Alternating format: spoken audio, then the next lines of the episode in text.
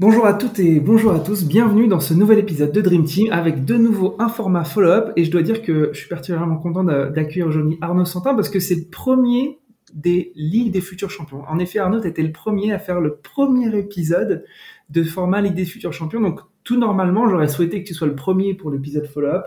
Le fait est que tu ne seras pas le premier, tu es le troisième, mais c'est pas grave, tu restes sur le podium. Salut Arnaud Hello Pierre, merci beaucoup de, m'accueillir et, et, très sympa de pouvoir follow-up ensemble du coup.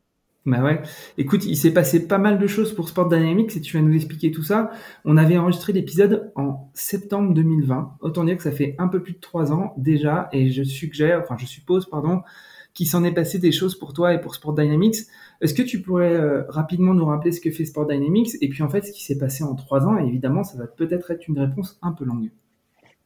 Oui, bien sûr, Sports Dynamics, euh, on est une euh, société à la base donc issue euh, des laboratoires de l'école polytechnique et, du CNRS. On est spécialisé dans la physique, mais appliqué du coup au sport. et donc de manière concrète, ce qu'on fait depuis le début, c'est qu'on va utiliser la science physique, notre technologie brevetée, pour mieux comprendre tout simplement ce qui se passe sur les terrains de sport et notamment les terrains de football dans un premier temps, en apportant de la data qui est beaucoup plus scientifiquement avancée, euh, qui est beaucoup plus personnalisable par les utilisateurs et qui est complètement automatisé. Euh, donc voilà, donc euh, depuis trois ans, on a fait pas mal de choses, on y reviendra, euh, mais on sait en tous les cas 100% focus comme c'était prévu depuis le départ sur le sur le football. Euh, et aujourd'hui, on est devenu une solution euh, plus qu'importante sur, euh, sur, sur le marché du, du, football et de la data avec de nombreux clients un peu partout dans le monde et une plateforme qui continue à se développer au-delà de la technologie qu'on avait brevetée, qu'on avait développée au tout départ dans, dans les laboratoires et qui s'est encore une fois vraiment imposée comme étant je vais être je vais être un peu biaisé mais la solution de référence dans la data dans le foot. Donc voilà pas mal de choses qui sont passées. T'es pas biaisé. Écoute pourquoi, euh, pourquoi on a besoin d'un truc comme, euh, comme Sport Dynamics quand on est un, foot, un, foot, enfin, un club de foot professionnel? Aujourd'hui, on est vraiment toujours spécialisé sur l'analyse individuelle, collective, de sa propre équipe, de ses adversaires. Euh, et l'idée, en, en l'occurrence, c'est qu'on a vu une vraie transformation au-delà de Sports Dynamics sur les deux, trois dernières années, vraiment deux ans, euh, où euh, tous les clubs aujourd'hui utilisent la data. Euh, quand nous, on a commencé Sports Dynamics, effectivement, il y a trois ans et demi maintenant, il fallait d'abord convaincre, en fait, notamment les directions de l'importance de la donnée, euh, de pourquoi est-ce qu'il fallait absolument avoir une approche data, etc. Aujourd'hui, il faut absolument plus convaincre. Euh, il faut plutôt convaincre euh, du fait que, que la meilleure solution, c'est la nôtre, notamment par rapport à des potentielles solutions externes, autres ou, ou internes. et donc, quitte à utiliser la data, autant utiliser la data qui soit bien sûr scientifiquement fiable et qui puisse vraiment apporter des réponses. Alors, ça peut être des réponses comme bah, quelle équipe tout simplement doit jouer le week-end prochain, pourquoi est-ce qu'on a subi cette défaite le week-end dernier Comment est-ce qu'on va préparer le match euh, face à l'Olympique de Marseille ou à l'Olympique Lyonnais dans trois semaines? Euh, Il y a beaucoup de choses qui sont euh, qui peuvent être analysées. Est-ce que mon coach, en l'occurrence, au-delà des résultats qui sont un peu décevants depuis le début de la saison, lorsque je suis une direction sportive ou une direction générale, est-ce que mon coach a mis en place le projet de jeu qu'on souhaitait mettre en place? Et de faire tout ça avec, bah, encore une fois, une approche data qui correspond à ce que souhaite faire le club. Et en l'occurrence, c'est pour ça qu'on personnalise tout ce qu'on fait en, en, fonction de chaque club, euh, mais aussi que ce soit les data, encore une fois, et c'est le plus important pour nous, qu'ils soient fiables scientifiquement pour qu'elles puissent vraiment être euh, utilisées de manière pertinente. Donc euh, voilà, c'est la raison pour, enfin, il y a beaucoup de raisons, mais de manière générale, c'est la raison pour laquelle il est, il est important, certes, d'avoir une, une, une, volonté d'utiliser la data, mais d'utiliser de la data qui soit fiable et qui soit pertinente scientifiquement du coup. Ouais. Et est-ce que est-ce que tu as connu au cours de ces, ces, ces dernières années un, un problème avec les les, cellules sportives qui, euh, qui du coup, se sont fait beaucoup trop challenger par la solution que tu leur as apportée ou, ou, ce que tu leur as apporté venait vraiment à l'encontre de leur, de leur euh, système de jeu, de leur principe de jeu? Alors pas vraiment pour une raison assez simple, c'est que les clubs que l'on a signés au départ et qu'on continue à signer sont généralement les clubs qui sont convaincus par la data certes, mais au-delà de ça, euh, voient aussi le côté bénéfique de pouvoir comprendre si leur système de jeu fonctionne ou non. Euh, donc les clubs qui en l'occurrence n'ont pas de système de jeu, et notamment certains staffs, et c'est encore le cas malheureusement, généralement vont moins se tourner vers nos solutions et du coup vont être moins, moins challengés. Donc euh, aujourd'hui, que ce soit un coach, un directeur sportif, euh, des adjoints, des analystes, peu importe, euh, ils remettent assez peu en cause ce que la data et ce que du coup nos data vont leur dire, euh, puisque justement ce sont eux en fait qui, via notre plateforme, ont créé les indicateurs qui correspondent à leur modèle de jeu. Donc en fait, d'une certaine manière, et c'est vraiment le bénéfice principal et la plus-value de notre plateforme, ça permet en fait à des personnes qui, à la base, scientifiquement, euh, n'y connaissent pas grand-chose, ne savent évidemment généralement pas coder une ligne, euh, de pouvoir en fait, mais par contre ils sont très forts tactiquement au niveau football, de pouvoir créer ces indicateurs, créer ces data en l'occurrence, euh, et de pouvoir voir est-ce que ce que j'ai voulu mettre en place par exemple sur le terrain lors du dernier match, d'un point de vue scientifique, d'un point de vue data, euh, et donc d'un point de vue football derrière bien sûr, euh, a fonctionné ou pas, et donc ils sont challengés par eux-mêmes en fait, donc c'est plus difficile, plus facile à à, à, prendre en compte que, bien sûr, euh, ce soit un consultant externe ou autre qui, euh, qui vous explique que, que, le match a été mal joué pour telle et telle raison. Bien sûr. Je, je vais aller plus loin dans, dans, dans, ce, dans, ce, dans ce segment, dans ce chemin. J'avais reçu Mathieu Lacombe, que tu, que tu connais euh, forcément, qui avait, qui avait écrit un, un, livre qui s'appelle Football Intelligence et que j'avais reçu sur le podcast. On parlait aussi du, de l'importance de la data pour le recrutement. Là, tu es en train de dire, euh, finalement, euh, vous apportez une solution tailor-made qui, en fait, intègre et modélise le système de jeu de la direction sportive et du coach et qui puisse, du coup, suivre les KPI spécifiques et complètement inhérents à la structure de jeu et au style de jeu de l'équipe et du coach. Du coup, si on tire le, le fil encore plus loin, quand une, un club a une, a, une, a une, culture de jeu et des systèmes de jeu très ancrés ça permet aussi derrière d'aller analyser dans le scouting, dans le recrutement, les gens qui vont, enfin les joueurs qui vont être les plus à même de rentrer dans le système de jeu. Est-ce que c'est également utilisé de cette manière-là? Alors, ça l'est, ça ne l'est pas. Euh, ça mhm. l'est aujourd'hui lorsqu'on a accès à la data source. Euh, donc, ce qu'on appelle la raw data dans, dans le milieu. La raw data, c'est quoi concrètement? Ce sont les positions des joueurs sur le terrain. Alors, de manière très, très précises et spécifiques. On avait parlé il y a, il y a trois ans. Ce sont ce qu'on appelle les raw tracking data, pour être très précis. Euh, sont la position des joueurs et du ballon, les coordonnées XY, euh, des joueurs notamment X, Y, Z du ballon, 25 images par seconde. C'est très très précis. Et c'est ce que nous, en fait, on reçoit via API indirectement euh, de la part de nos clubs et, et c'est géré au niveau des, des différentes ligues. Le souci qu'on peut avoir, c'est que, je donne un exemple précis, mais dans nos clubs français, par exemple aujourd'hui de Ligue 1, on a aussi des clubs en Ligue 2, il y a un échange total entre les clubs et Ligue 1, de Ligue 1 et de Ligue 2 sur ces données-là. Ce qui fait que si on a un club de Ligue 1 et qu'on souhaite utiliser la donnée source et ensuite les indicateurs que vous avez créés sur Gata, du coup notre application, pour bah, trouver votre futur recrue en Ligue 2, si par exemple encore une fois vous êtes un club de Ligue 1, c'est tout à fait possible. Par contre, si vous voulez utiliser les données de tracking dont je parlais justement, les données brutes de la Ligue allemande, ou de la Ligue belge, ou de la Ligue néerlandaise, peu importe, pour pouvoir scouter, recruter à l'étranger. Là, en l'occurrence, il faudrait pouvoir aller euh, avoir accès, pardon, à euh, aux données euh, du coup de ces ligues étrangères. Et c'est là où on a un blocage aujourd'hui. Alors le marché est en train de changer. Pourquoi? Parce que tu l'as bien suivi, il y a des groupes d'actionnaires qui détiennent des clubs dans plusieurs championnats. Ouais, donc eux, ils, voilà, le multi-ownership. Donc, eux, en théorie, si on suit les contrats qui sont signés entre chaque club et leur ligue, n'ont pas le droit euh, de s'échanger les données. Concrètement, est-ce qu'ils le font euh, au sein de, de, leur club ou de leur, ou de leur groupe en général euh, Clairement, ils le font. Euh, et du coup, les autres clubs commencent à, un peu s'énerver. Donc, il y a des choses qui évoluent.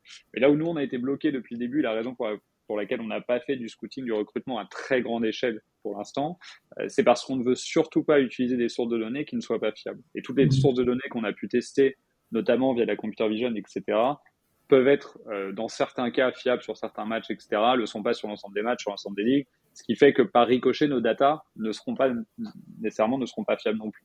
Donc aujourd'hui, on s'est interdit quasiment de faire du recrutement, du scouting, à part encore une fois dans des cas spécifiques comme celui de la Bundesliga 1-2, de la Ligue 1, Ligue 2, Première Ligue Championship, parce que là les clubs ont accès encore une fois au championnat du dessus, au championnat du dessous. On s'est interdit de le faire parce que la, la raison même de Sport Dynamique, c'est d'apporter euh, encore une fois de la fiabilité dans ce milieu.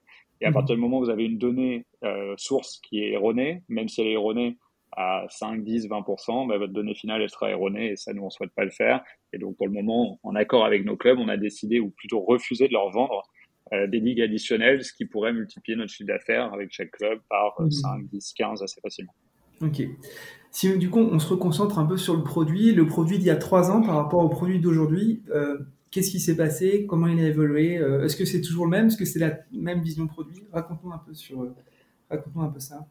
Bien sûr, en fait, lorsqu'on s'est parlé il y a trois ans, on avait une technologie brute qui nous permettait de créer des indicateurs sur demande Euh, donc de manière assez euh, assez simple, on allait avoir un rendez-vous avec un staff, il allait nous dire bah voilà mon modèle de jeu c'est X Y Z ou un de nos clubs, un de nos, premiers early adopters qui nous a envoyé un document de 100 pages avec l'ensemble de leur euh, de leur philosophie de jeu au sein du club. Et en fait nos data scientists allaient utiliser notre techno et tout ce qu'on avait déjà codé pour pouvoir créer ces indicateurs spécifiques. Mais c'était vraiment le travail de nos data scientists de quand même devoir entre guillemets faire le ménage, de voir beaucoup apporter des éléments additionnels pour pouvoir vraiment coller à ce qui était demandé. Là où la vision, enfin, la vision produit qu'on a eue depuis le début et qui s'est vraiment concrétisée, euh, ça a été de productiser tout ça euh, et de faire en sorte qu'aujourd'hui, si je suis euh, West Ham United par exemple, qui est un de nos clients en première ligue, et que j'ai un modèle de jeu, bah, je vais directement sur la plateforme et je veux tout personnaliser en, en, ligne et créer mon modèle de jeu en ligne directement. Et ensuite, on est connecté directement via API à la ligue en question pour récupérer les données, les fameuses données de position, chaque week-end en 24 heures sur 24, 7 jours sur 7, dès qu'elles sont disponibles à la fin de chaque match. Et en l'occurrence, dès qu'un match a été joué et disponible en données brutes, hein, encore une fois données de position, la plateforme Gata va reconnaître le fait que le match a été joué, que les données mhm. brutes sont disponibles, que West Ham a un modèle de jeu spécifique et des critères des KPI dont tu parlais tout à l'heure qui euh, sont bien spécifiques et donc va faire tourner ça et donc va permettre de euh, mettre à disposition des clubs l'ensemble des données. Donc ça c'est vraiment la première chose qui a évolué, c'est qu'on n'a plus besoin chez Sport Dynamics de devoir, même si ça prenait pas énormément de temps, euh, mais de devoir vraiment, on va dire personnaliser, customiser en offline euh, du coup certains éléments du modèle de jeu des, des, des, coachs ou des staffs. Donc tout ça maintenant est fait à 100% via la plateforme, ce qui implique du coup zéro coût ni pour les clients ni pour nous. Euh, mhm. Donc ça c'est la première chose. Et puis l'autre vision produit, c'est que depuis le départ, au final, lorsque tu as des datas sur un match, sur un joueur ou sur une saison, peu importe, il y a deux manières de visualiser ça. Il y a une manière très vidéo, euh, LED entre guillemets, donc c'est vraiment voir les séquences associées à ce que la data raconte. Ça, nous, on a toujours eu dans l'idée, et c'est toujours notre vision produit, euh, qu'il y a assez de players vidéo qui existent euh, sur le marché et qu'utilisent aujourd'hui les clubs pour qu'ils puissent directement importer nos fichiers dans ces euh, dans ces logiciels d'édition vidéo et, de players vidéo pour les regarder directement sur ces logiciels-là. Donc, on n'a pas pris d'axe vidéo. Par contre, il y a un second axe qui est bien sûr l'axe data, de pouvoir, par exemple, faire une analyse sur l'AS Monaco et de pas partir partir forcément de la vidéo, mais de partir de la data et de pouvoir regarder sur l'ensemble du début de la saison de l'AS Monaco, qu'est-ce qu'ils ont fait de bien, moins bien, lorsqu'on va les affronter, par exemple, dans une semaine. Et donc mhm. là-dessus, le, au moment où on a créé la plateforme, on n'avait rien. Et donc, on avait euh, la possibilité de s'intégrer directement dans les logiciels de data vis, comme Power BI, comme Tableau, comme Excel, etc.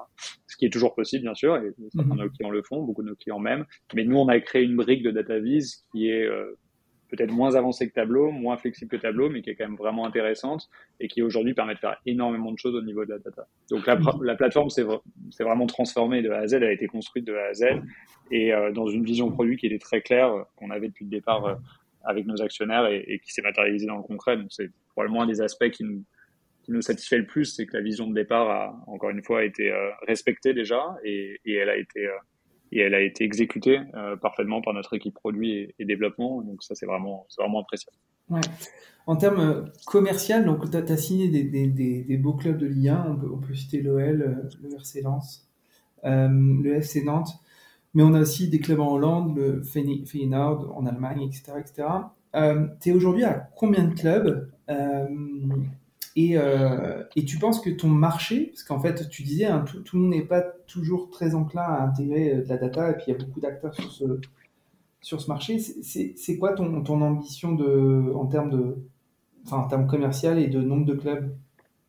Alors, tu as tout à fait raison, c'est un point qui est vraiment important. Alors, on communique pas forcément exactement sur le nombre de clubs pour une raison très spécifique, c'est que certains de nos clubs ne veulent pas qu'on communique mhm. sur leur identité, et ce qui fait qu'on pourrait assez facilement, du coup, euh, ensuite les trouver et, et, calculer. Par contre, de manière très pragmatique, effectivement, aujourd'hui, on est toujours, enfin, jusqu'à aujourd'hui, on a toujours été dans une approche club par club. C'est normal, on était nouveau sur le marché, notre plateforme, elle était en, en développement, euh, et donc on ne pouvait pas vraiment s'adresser directement en ligue que ce soit via euh, des relations directes avec les ligues ou avec les fédérations, ou que ce soit via des réponses à des appels d'offres.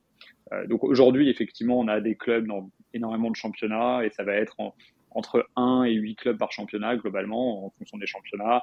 On est plus établi aujourd'hui, bien sûr, en France, en Allemagne, en première ligue, en MLS, qu'en Belgique ou, qu'en Italie ou en Espagne, par exemple.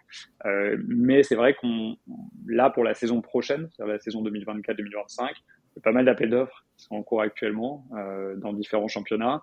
Et alors, pas de manière 100% autonomes, puisque encore une fois, généralement, ces appels d'offres euh, sont associés à pas mal de services différents. Euh, mais nous, on va commencer aujourd'hui à répondre. On répond parce qu'on a une plateforme qui est sur notre partie à nous la meilleure du marché. Et donc là, effectivement, on passe à une commercialisation sur 30, 40, 50 clubs par ligue. Et donc là, on passe à une autre échelle. Aujourd'hui, la, la, plateforme et notre équipe peut le faire. Très honnêtement, on n'aurait pas forcément pu le faire il y a 12 ou 18 mois. C'est aussi pour ça qu'on n'aurait pas répondu à l'époque. Et on mmh. aurait peut-être été euh, dans une situation un peu compliquée si on avait, si on avait gagné certains de ces deals. Euh, donc aujourd'hui, on se sent très fort, hein, pour être très honnête, pour gagner ces appels d'offres-là et de nous passer du coup dans une dimension où on sera sur 300, 400, 500 clubs.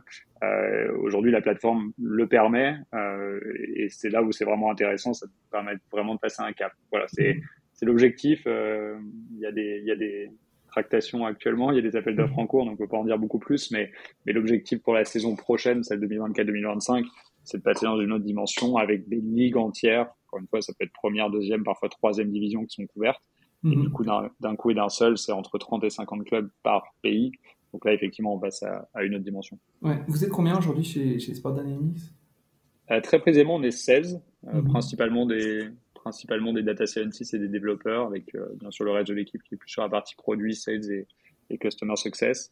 L'idée, c'est qu'on souhaite rester une taille abordable pour, pour deux raisons. La première, c'est qu'on est censé faire de la data automatisée, donc si on est trop nombreux, c'est qu'il y a un problème. Je suis vraiment convaincu toujours, euh, et je me méfie surtout des, des, entreprises tech qui sont très très très nombreuses. Euh, et la seconde raison, c'est c'est vrai qu'on on reste sur une taille aujourd'hui euh, qui est entre guillemets à taille humaine, et donc il y a un côté assez plaisant pour l'ensemble de l'équipe. On, passe, euh, on est beaucoup en télétravail, mais on passe par exemple une petite semaine par mois tous ensemble et avec ce, ce nombre de personnes, alors, bien sûr ça fait possible à 20, 30 ou 40 aussi, euh, mmh. mais on peut être dans une approche vraiment très très collective, énormément de choses entre entre collègues qui sont qui sont sympas tout simplement au quotidien. Euh, donc voilà, il y, a, un aspect concret qui est vraiment juste très business, qui est euh, qu'on n'a pas besoin en fait d'être plus nombreux. Bien sûr, si on gagne quatre appels d'offres en même temps sur quatre euh, pays différents et qu'on récupère d'un coup et d'un seul euh, potentiellement 200 clubs ou 300 clubs en plus, on, recrute, on recrutera. Mhm. Mais on a cette conception depuis le départ euh, que si on fait bien notre travail, on n'a pas besoin d'être très nombreux et, et, les chiffres financiers, bien sûr, s'en ressentent. Ouais. Donc, euh, vous êtes à l'équilibre. C'est quoi les, les, ce que tu peux nous communiquer en termes de, de KPI financier c'est compliqué, on communique pas vraiment dessus. Aujourd'hui, très honnêtement, on n'est pas rentable et c'est jamais été le souhait d'être rentable en, en 2023. Mhm. Euh, L'objectif, c'est de continuer à investir. Aujourd'hui, on, on, dépense beaucoup sur la plateforme et son développement, sur la création de nouveaux, indicateurs. Ce qu'il faut bien comprendre, c'est que la, la, plateforme pardon, permet de personnaliser beaucoup de choses, mais personnaliser beaucoup de choses sur des indicateurs, des, des aspects tactiques du jeu qu'on a déjà bien entendu créé. Si demain on, on, souhaite créer un nouvel indicateur parce que euh, Pep Guardiola a encore une fois révolutionné le football et qu'il a à nouveau une nouvelle idée euh, d'un point de vue football, il faut bien qu'on crée cet indicateur. Une fois qu'il sera créé, là il sera utilisable sur la plateforme et il sera personnalisable. Et du coup nous on essaie d'anticiper, de pas être que dépendant de, de Pep et des autres, euh, et en l'occurrence de toujours vouloir anticiper qu'est-ce que comment le football évolue, quels sont les nouveaux indicateurs qui existent, etc. Et parfois, c'est fait directement avec nos clubs. Encore une fois, on a des, des coachs, euh, certains jeunes coachs par exemple dans, dans, certains de nos clubs, pour certains que tu as cités, et d'autres qui nous apportent énormément de nouveautés au niveau mhm. tactique. Et du coup euh, il faut le transformer. Et le but de ça c'est vraiment d'être toujours en avance par rapport au reste du marché sur euh, bah, du coup l'aspect tactique et l'aspect data scientifique aussi. Euh, et donc voilà on est toujours dans une phase d'investissement d'investissement pardon. C'est le principe que ce soit au niveau produit au niveau développement au niveau data science. Donc l'objectif est absolument pas d'être rentable à court terme et, et ne l'a jamais été avec c'est très clair avec nos investisseurs. C'est pas du tout le plan pour, euh, pour 2023. Après, les développements actuels, notamment quand on parle d'appel d'offres, etc., devraient nous permettre d'être rentables assez rapidement. Mhm. Bon, le, le, le, nerf bagarre, euh, bon, c'est en effet l'infrastructure tech, mais c'est aussi la, la capacité à, à, nourrir cette infratech de la data. Tu viens de dire qu'il y a certains clubs ou des mini-PEP par club qui ont parfois euh, du génie et qui créent des nouveaux indicateurs. Quand tu crées un, un nouvel indicateur pour un West Ham, par exemple, il le crée pour lui, il le personnalise. Toi, tu, tu, tu sais qu'il a créé cet indicateur, tu sais cet indicateur est ou non, ou non performant. Euh, tu le gardes pour West Ham ou tu le commercialises ou tu, tu, le, tu, le développes pour les autres? Alors, encore une fois, ils vont jamais créer un indicateur au sens où ils vont. Euh, je, je, donne un exemple précis. Si, imaginons que la, la notion de demi-espace, à un moment, elle n'a pas existé dans le football. Ou alors elle existait, mais Elle n'était pas nommée demi-espace. si on revient quelques années en, arrière et si la plateforme Sports Dynamics existait à ce moment-là, nous, on a en fait aujourd'hui sur la plateforme une thématique demi-espace avec énormément d'indicateurs associés au, demi-espace. Ensuite, ce que peuvent faire les clubs, c'est personnaliser tout ça pour que leur définition des demi-espaces, est-ce que soit comment ils souhaitent utiliser leur, de, leur demi-espace, déjà comment ils les définissent, ces demi-espaces, etc., que tout soit vraiment personnalisé.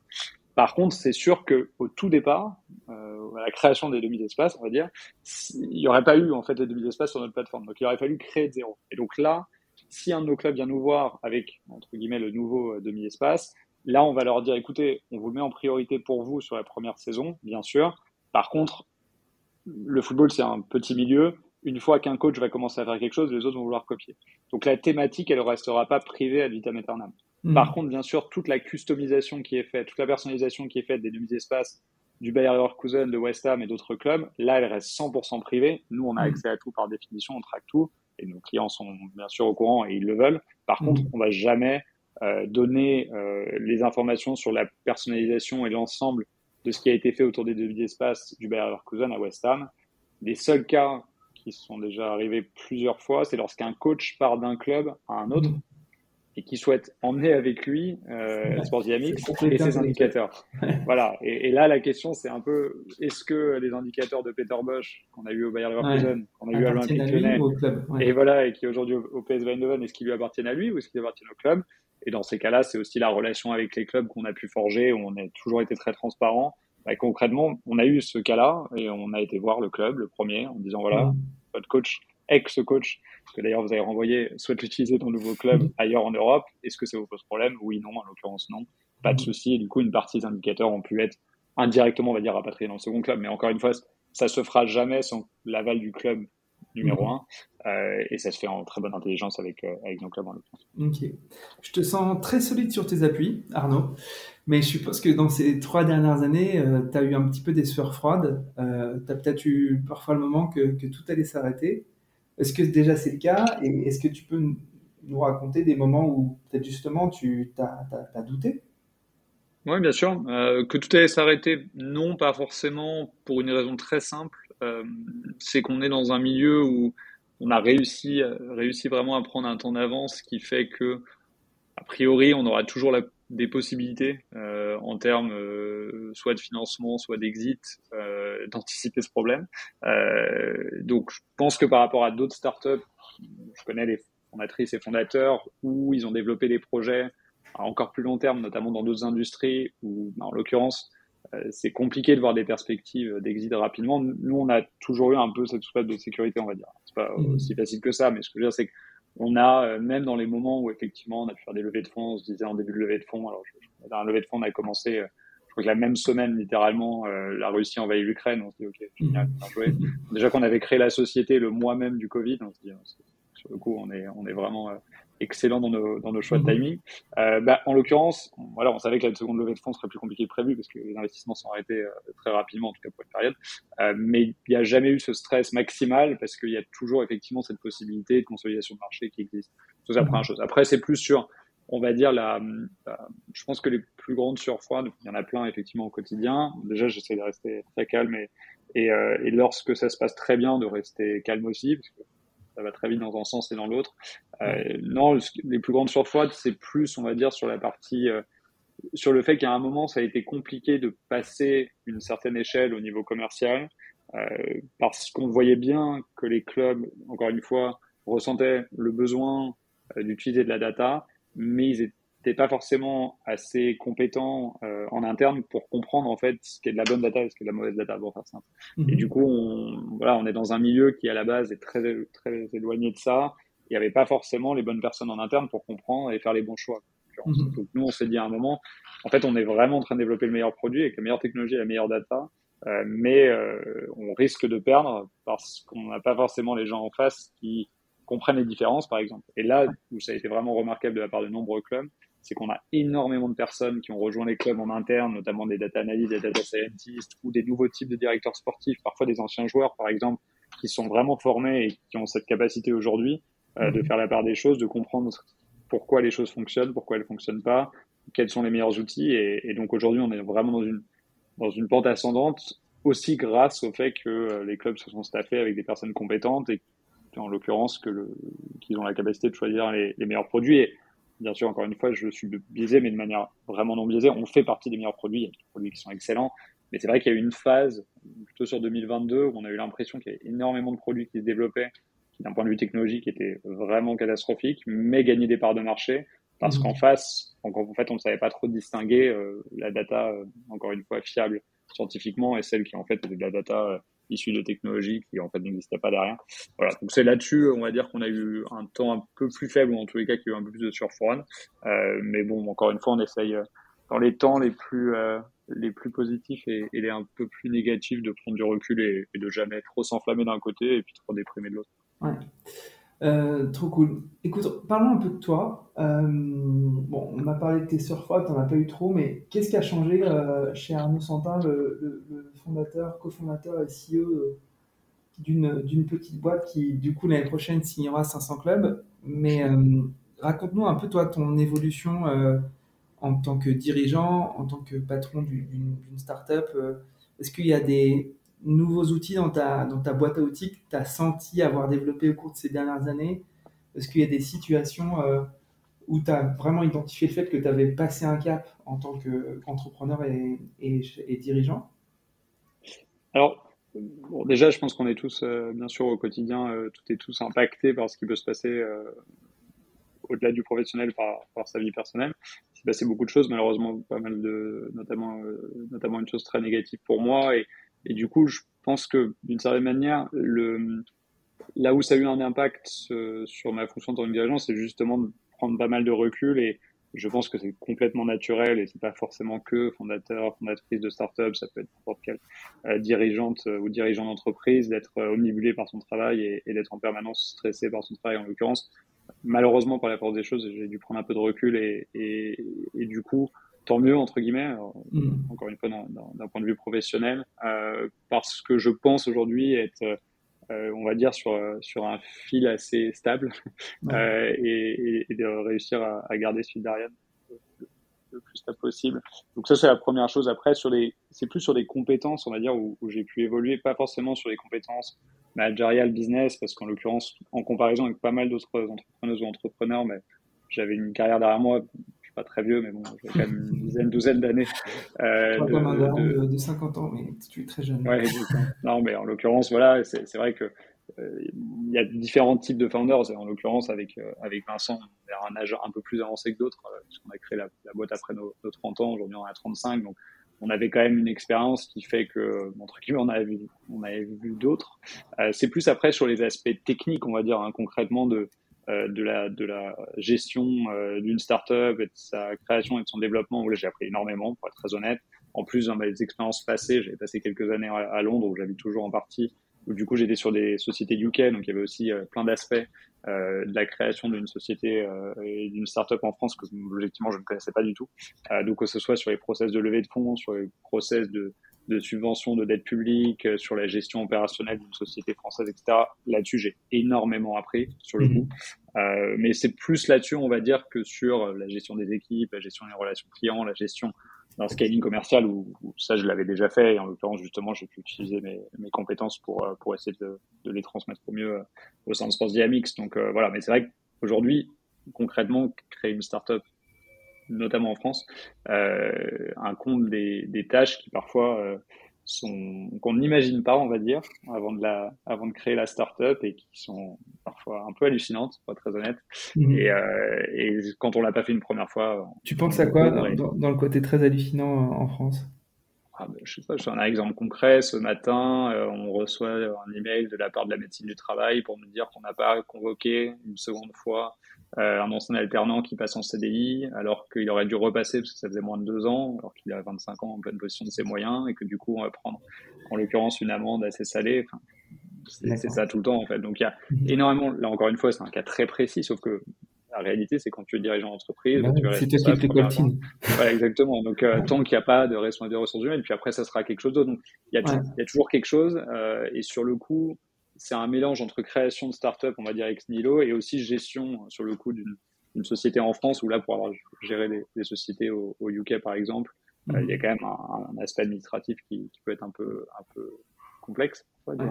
Euh, donc voilà, nous c'est plus sur après, il y a bien sûr le sujet des levées de fonds euh, qui pour nous a été important pour toutes les startups où euh, bah, concrètement, j'avais jamais fait de levée de fonds. J'avais plutôt d'ailleurs dans le passé été dans la position d'acquisition de société, donc de l'autre côté de la barrière. Et donc, voilà, il y a plein de choses sur sur des aspects plus ou moins passionnants en l'occurrence et, mes exemples pro que que j'ai pu apprendre et, et qui font aujourd'hui, j'espère que je suis un meilleur dirigeant, mais mais plus sur des aspects un peu plus techniques, on va dire, que sur les aspects plus fondamentaux où là j'avais pu bénéficier entre guillemets d'une bonne formation dans mes anciennes dans mes anciennes boîtes en l'occurrence. Mhm. Euh, trop cool. L'année prochaine, donc encore une fois, on se met dans le scénario où, euh, où, tu gagnes tous ces appels d'offres et, ça se développe beaucoup. Euh, c'est, comme tu disais, peut-être la, deuxième phase ou la troisième phase de la boîte. si on se projette encore un tout petit peu plus loin, dans ce base case, dans ce base case scénario qui est en effet de, de signer beaucoup de clubs. C'est quoi euh, la vision de Sport Dynamics dans 5-10 ans, une fois que tu auras signé tous les clubs de football au monde?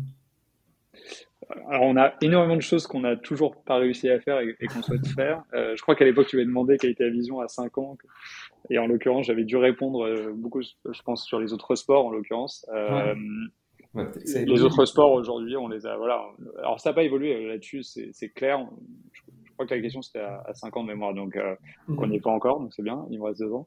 Euh, mais non, ce qui est certain, c'est qu'il y a encore énormément de choses qu'on peut faire, que ce soit euh, bien au-delà, dans le football, bien au-delà des, des, clubs de football, notamment sur la partie sur la partie médias, paris sportif, scouting, recrutement dont on a parlé, qui viendra avant mmh. les autres, que ce soit sur les autres sports, que ce soit sur du B2B2C, B2C, on a énormément d'idées, donc en l'occurrence, il y a un marché qui est assez gigantesque. La base pour nous a toujours été la même, qui a été vraiment de se dire il faut être légitime sur notre première verticale, premier sport et premier use case. Une fois qu'on sera légitime là-dessus, et la légitimité, elle passe effectivement par avoir des clients qui sont là depuis un certain temps, qui renouvellent sur plusieurs championnats, dans plusieurs langues, et en l'occurrence, si possible après, sur plusieurs ligues, et avec la captation, encore une fois, d'appel d'offres qui permettent d'avoir une, vraie taille critique. Et à ce mhm. moment-là, en l'occurrence, effectivement, on est rentable et là, après, on peut, on peut décider de manière assez autonome de se développer euh, comme on le souhaite, probablement encore une fois avec, euh, avec d'autres financements et ça serait logique. Euh, mais voilà, lui, je dirais que pour le moment, on, on, est toujours sur la même vision et la même, les mêmes perspectives de croissance. Je pense qu'on est toujours un peu ambitieux au départ et c'est normal. Donc peut-être que ce qu'on avait imaginé à 5 ans, ça sera plutôt à, à, 6-7 ans. Mais bon, si on a qu'un ou deux ans de retard sur notre plan initial, ça ne dérange pas trop. Ouais. Super. Je voulais euh, juste euh, reboucler un petit peu sur, sur les questions de la fin, enfin reboucler du coup, boucler sur les questions de la fin, pardon. Euh, est-ce qu'au cours de ces, trois dernières années, tu as fait des rencontres significatives qui t'ont fait passer un cap ou qu'on fait passer un cap à la boîte? Ça peut être un technicien d'un club qui, a imaginé un, truc incroyable que, que tu as enfin, que déployé ensuite sur la plateforme. Raconte-nous un peu des, peut-être des, faits marquants et des rencontres un peu significatives comme ça.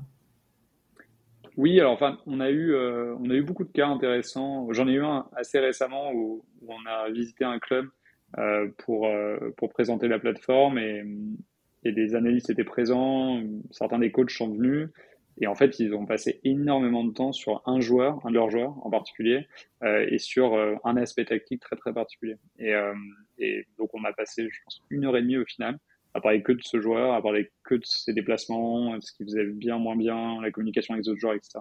Et en fait, on était sur notre plateforme et donc euh, on partage d'écran dans une grande salle de réunion, un amphithéâtre. Et donc on, on, a joué avec notre plateforme pendant, pendant assez longtemps. Euh, et donc à la fin, bon, le staff semblait très convaincu et, et donc ils nous ont dit justement qu'ils allaient euh, réfléchir à tout ça, notamment par rapport à la session d'entraînement du lendemain. on était en début de semaine. Euh, et trois jours plus tard, le joueur en question marque un triplé avec euh, avec énormément de choses dont on avait parlé pendant la semaine. alors ça arrive pas à chaque fois, évidemment, ce serait pas aussi facile, mais c'est vrai que ça nous arrive quand même assez régulièrement où on voit des choses, on transmet des choses, ou, ou alors nos analystes eux-mêmes, nos coachs eux-mêmes voient des choses sur la plateforme qui ont un, un impact direct. Et en l'occurrence, c'était un match assez important pour eux. Gratification points. puissance 1000 là. Ouais, c'est ça exactement. Donc là, là, on est sur des cas, encore une fois, on peut pas faire ça à chaque match, mais, euh, mais ça nous est arrivé quand même assez régulièrement. Ou alors, par exemple, euh, comme je le disais, pour des clubs de, de, de première division, d'identifier des clubs en deuxième division, que voilà, qu'il y a des discussions en interne finalement que ça se fasse pas, et qu'en l'occurrence, on voit six mois plus tard que le joueur qu'on a identifié il surperforme et qu'il vaut déjà 5 ou 10 fois plus cher. Il y, a, plein de cas en fait au quotidien. Après, c'est vrai que très souvent, c'est fait par les clubs eux-mêmes et par les analystes eux-mêmes. Et ils n'ont pas forcément le temps de remonter tout ce qu'ils voient. Donc, euh, donc, voilà, c'est sûr que en l'occurrence, on, on, on, essaye justement nous de récupérer le maximum d'informations parce que ça nous aide à comprendre ce qu'on fait bien et moins bien.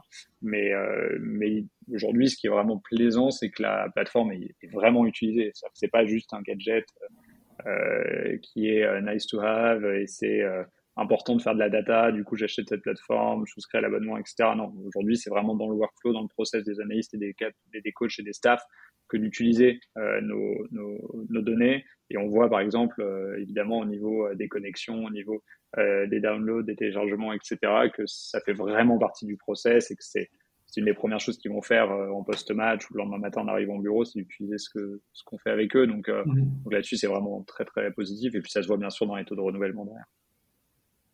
Bah, dans les taux de renouvellement, pardon, j'avais pas, pas entendu la fin.